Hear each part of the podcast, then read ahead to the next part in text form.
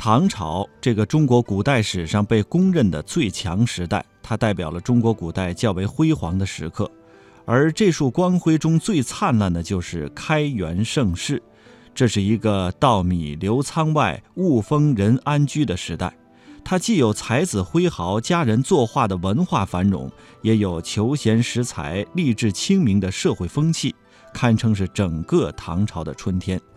下面时间，我们将聆听到的是陕西师范大学教授于耕哲为您讲述“一夕开元全盛日”。有这样的一座摩崖石刻，高大巍峨，是熠熠生辉。它记录的是一个时代的辉煌。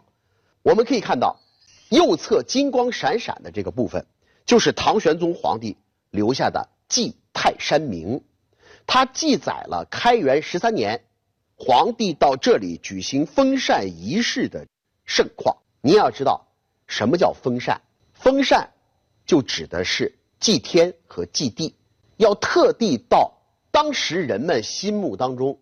天下最高的山泰山来进行这个仪式，这是告天地以大成，所以一定要有丰功伟业，才能够有胆量来进行这样的封禅仪式。因此，历史上来泰山的皇帝不少，但是敢于在泰山举行封禅仪式的前后只有六位皇帝，而。唐玄宗是其中的一个，这也展现了唐玄宗一朝君臣上下信心满满的那样的一种精神状态。唐太宗的贞观之治的经济指标啊，应该说还从来没有超越过隋朝大业五年的水准，而到了唐玄宗时期，才真正全面赶超了隋朝那个发展水平，走上了一个新的高度。那么我们说，开元盛世像一个暮春三月，春暖花开。为什么这么说呢？第一个缘故，啊，政坛上群星闪耀。你要知道啊，现在网上有人说法，唐玄宗没啥了不起的，说唐玄宗这个人是吃现成饭的。这个观点你要让我来评价呢，我觉得既对又不对。说他对，指的是什么呢？开元天宝盛世绝对不是石头缝里边蹦出来的，应该这么说，这是历代统治者。还有历代人民共同努力的这个结果，尤其是唐朝前几位皇帝，应该说都是励精图治。唐太宗也好，唐高宗也好，武则天也好，都堪称是颇有作为的君主。唐太宗不用说了，贞观之治。那么唐高宗呢？虽然我们说留下的印象说唐高宗这个人性格比较软，尤其是后来呢，政权呢被武则天所控制。这个其实呢，我们如果搁到今天的眼光。来看武则天控制的又怎么样呢？对不对？这个事算不上是多大的一个缺点，而且这个原因的形成的主要原因是唐高宗到了中年和晚年啊，这个病太过严重，他有严重的这个高血压，所以呢，这个力不从心。但是在他的前期，我们可以看得出唐高宗行政颇有贞观之风，一切欣欣向荣，唐朝的疆域也就是在他那个年代达到了最大化。所以说，唐高宗也是颇有作为的一代君主。当然了，武则天来说呢，客观的看待武则天，应该说武则天那个时代，国家仍然是一个稳步向上的一个时代，尤其他的政治斗争虽然残酷，但是主要集中在上层社会，对于基层老百姓，他也有足够的关心，所以他下台以后啊，到了唐朝中后期，人们还称赞他说说天下眼如，不让贞观之事，也就是把他和唐太宗啊相提并论。因此，从这个角度上来说，啊，唐玄宗的开元天宝盛世就是建立在这几位帝王的基业之上。但是，唐玄宗也很不容易，因为他接手的不是直接从唐太宗或者武则天手里边接手的，他接手的这个政权接手的是唐中宗和睿宗留下来的，而这两位皇帝在位期间，问题比较大。我们举个例子，你比方说，当时在朝廷内，唐中宗时期留下来的协封官多达数千人。啥叫协风官啊？这个协风的意思就是，隔着今天的话来讲，就是没有走组织程序，没有按照正常的渠道任命的这个官员，所以这就称之为叫做协风。而到了唐睿宗和太平公主时期呢，想博取人心，想让朝中这些官员拥护自己，因此对这些协风官啊视而不见，根本不加任何的处置。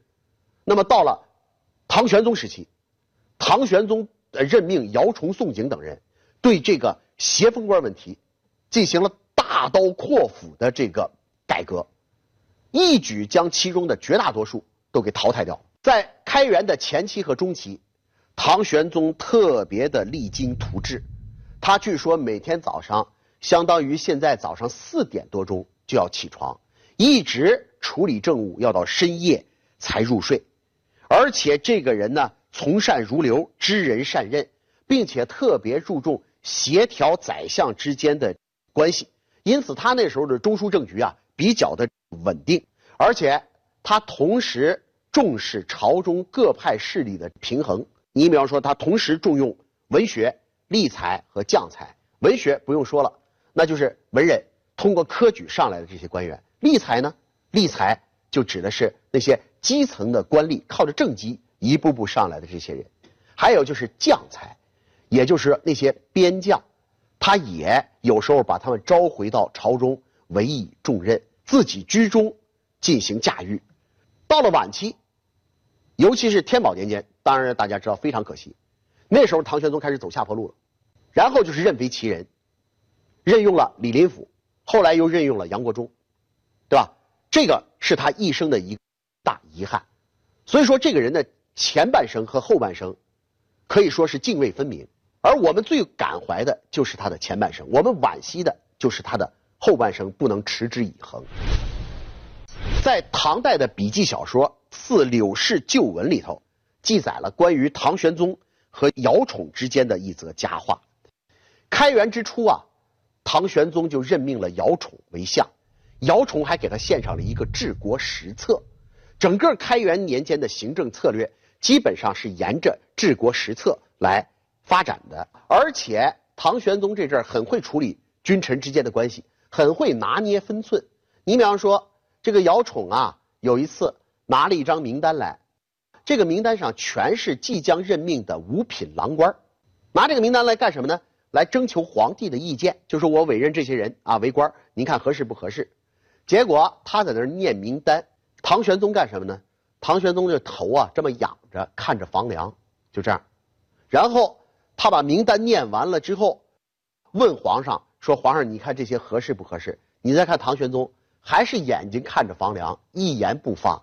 就这样，然后姚崇非常的恐慌啊，他不知道这位皇帝这什么意思呀，对吧？所以说心中惴惴不安的，然后他就退了出去，站在旁边的宦官高力士就来给唐玄宗提意见。高力士说：“您看，您这刚刚继位没多久，啊，姚宠呢也是新宰相，宰相来给奏事儿，可与不可，您得给人家一个回话。”你不能说是眼睛看着房梁一言不发，把姚相都给吓着了，对不对？啊，您不应该这样。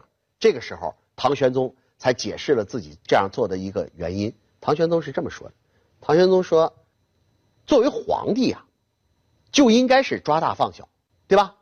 像五品郎官的任免这样的事儿，宰相就可全权处理，为什么要问我呢？哎，你看，高力士听皇帝这么一说呀。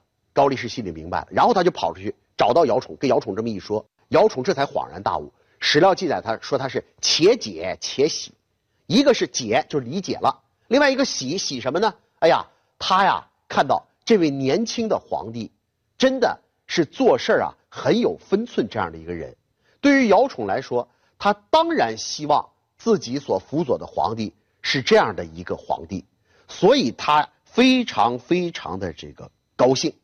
从这点上来说，反衬出高力士这个人真的可以说做事儿很有分寸，很能够摆正自己的位置。从这点上来说，他也可以说为开元盛世做出了自己的贡献。开元盛世是这个暮春三月，还有第二个原因就是此时的经济欣欣向荣。唐玄宗时期应该说经济上面临的困局还是蛮大的。主要是什么问题呢？就是均田制在走向崩溃，均田制走向崩溃就造成了很多小农的破产，而小农破产之后就选择了就是逃亡，这个在高宗和武则天时期就已经广泛的出现，被称之为叫做浮逃户。这些人脱离了国家户籍的这个控制，逃往各个边远地区。对于国家来说，那么人口是一切经济工作的基础，所以唐玄宗时期，一方面啊积极解决均田制崩溃给民众带来的苦难，你比方说降低赋税，啊，你比方说积极赈灾，他采取了这些措施。另外一个呢，他还举办过大型的这个扩户。什么叫扩户呢？就是检查户口，搜查隐漏，将那些脱离国家户籍控制的民众重新纳入到户籍管理当中去。是通过这些举措，应该说啊，唐朝的这个经济啊，虽然面临着很大的问题，但还是蓬勃向上的，还是蓬勃向上的。衡量一个朝代的这个经济，按照古人的观点来说，大概最大的核心的指标应该是两个，一个就是人口，一个就是粮食。我们首先来看一下人口，唐玄宗时期的人口达到了多少呢？啊，按照正史的记载，唐玄宗开元和天宝时期人口呢稳步的增长，大概是在四千多万到五千万之间的样子。但是我必须指出，这是户籍人口，就是政府能够掌控的这个人口。政府不掌控的人口还有很多，那个扩户也没有把全部的浮逃户都纳入到了国家的户籍管理体系内，还有很多的人不在统计范围内。那么，根据现代的学者进行考证，认为当时天宝初期，当时唐朝的总人口。应该达到了八千万左右，那这个数字意味着什么？这个数字必须要横向比较来看，这个数字要远远超过同时期的欧洲的总人口。所以从这个角度上来说，唐朝这阵人口当然是当仁不让的全世界的这个第一位。那么人口也就保证了赋税，也保证了。这个军队的兵源的这个来源，也就保证了国家的这个地位。另外一个，粮食的问题，中国自古以来农民有一个理想，叫做耕三余一。啥叫耕三余一呢？这是农民的理想，意思是说，我期待着每耕作三年，能够积攒一年的粮食。换句话说，就是我每耕作三年，第四年如果迎来了灾年，也不至于让我饿死。我还有的粮吃，就这个意思，这叫耕三余一。那么耕三余一在很多朝代是实现不了的，而唐朝开元年间，耕三余一应该说得到了实现。从这点上来说，我们可以说，唐朝开元时期大多数民众他的生活水准，应该说啊在温饱线以上。第三个标志，文化成就。斐然，啊，我们要知道，中国人，咱们中国人呐，有好多技能，都已经渗透到我们的骨髓里去了。比方说，我们孩子的基本技能就是背唐诗，中国人谁还不会背几句唐诗呢？啊，窗前明月光啊，疑是地上霜啊，对不对？这个自小都会背。唐朝的文化成就的突出标志，第一个就是唐朝的这个文学的这个兴盛，尤其是这个唐诗。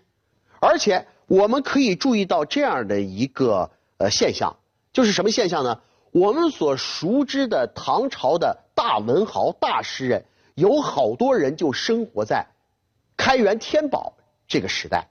你比方说李白、杜甫，你比方说王维呀、孟浩然呐、王之涣呐、张九龄啊等等，这些人群星璀璨呐，啊。这些人哪一个拿出来，那都是响当当的人物啊！